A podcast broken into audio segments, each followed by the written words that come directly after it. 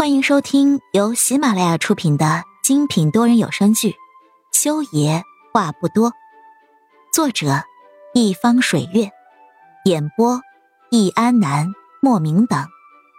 本书全部免费，记得订阅收听哦。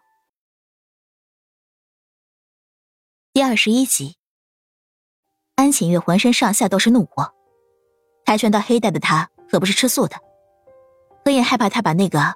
看起来白白嫩嫩的少年怎么的了？于是赶紧上去拦住他。不是他，秦月，你别激动，不是他，那是哪个狗日的？我操他大爷的！安浅月放开了萧令阳，不过放手之后，还是多看了他几眼。那这个男的又是谁？长得就一脸不正经的。我长得一脸不正经？萧令阳无语了，这是什么形容啊？他是谁啊？安浅月直接忽略了萧令阳的问话。指着他问何言，何言哑然，他是谁？他还真不知道。呃，这个，我叫肖令阳。肖令阳抢着回答了一句，对着何言伸出了手。何言，我是肖令阳。听到这三个字，何言的脸色瞬间变得十分的难看，小脸煞白。他想到了自己在不清醒的时候听到的那些话语，是肖女士自己下的药。而带下药的目的只有一个，那就是把自己送给肖令阳。是你？何言嘴唇动了动，怅然若失的说出了这两个字。没想到肖令阳听到这两个字的时候变得兴奋不已，眼神几乎可以用雀跃来形容了。他问何言：“何言，你想起来我是谁了？你……我想起来了，是肖女士给我下的药，她说要把我送给你。”是你指使肖女士给我下药的，是你，你他妈还说不是你是不是？你看老子不弄死你狗日的！肖令阳想要解释，然而解释的话还没说出口，整个人就被安浅月扯着摔在了地上。安浅月力大如牛，给他一个过肩摔，让他几乎能听到自己肋骨断裂的声音了。不，不是我，何言，你你听我解释，我是肖令阳，我是，我知道你是肖令阳，你是肖女士的侄子。萧公子，我感激你在游泳池里救了我，但是你想要给我下药，我鄙视你。刚才何眼在冰冷的水池里泡了很久，身体里的药性被压抑了片刻，现在他觉得自己的身体又在升温了，那种渴望抚摸、渴望亲吻的感觉，比之前来的更加强烈。他拉住了还要动手的安浅月，浅月，我们走，走，就这么放过这畜生？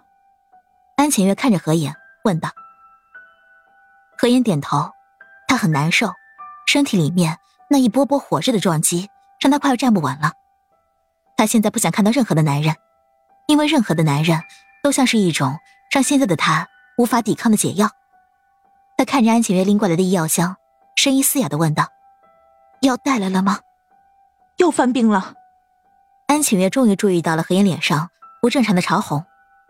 赶紧拉着他走到了套房的卫生间里面，从医药箱里摸出来一根注射器，然后又将许多瓶瓶罐罐的药物混合装到注射器里面，让何眼伸出手来。这个药烈得很，可能会让你胃疼，也可能会让你犯口腔溃疡。安晴月提醒何眼，为的是让他有个心理准备，因为春药这个东西是少有特效药的，这种药也是起一种抑制作用，然后等着身体的体液自动稀释春药。最后达到解药的效果。何言咬牙点头，感觉到注射器里面的药水顺着自己手臂的血管流进自己身体里面，才重重的松了口气。这到底是怎么回事？你不是来参加晚宴的吗？怎么摊上这种事儿了？弄完之后，安晴月替何言放了一浴缸的热水，让他脱掉身上的礼服，洗个热水澡。何言顺从的躺在浴缸里面，疲惫不堪。是裴木修用我的手机给你发的短信。何影沉默了很久，很久之后才开口，顺带在安浅月面前摊开了手掌，给他看自己握在掌心的戒指。他丢了我的戒指，我想去捡，下了水才想起来自己不会游泳。人渣！安晴月低声骂了一句，也不晓得是在骂裴木修，还是在骂萧令阳。浅月。我好累，何燕突然双手握紧，环抱的姿势，蹲坐在浴缸里，将那枚戒指藏入怀里。我好想我妈妈。他拼命的蜷缩着，想要从那枚小小的戒指上面汲取温暖。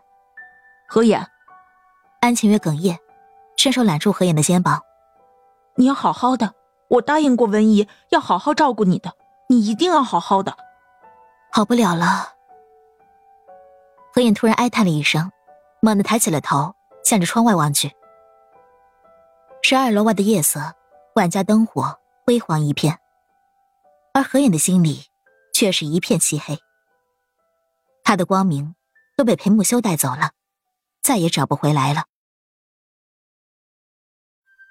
亲爱的听众朋友们，本集已播讲完毕，下集精彩继续，别忘记订阅哦。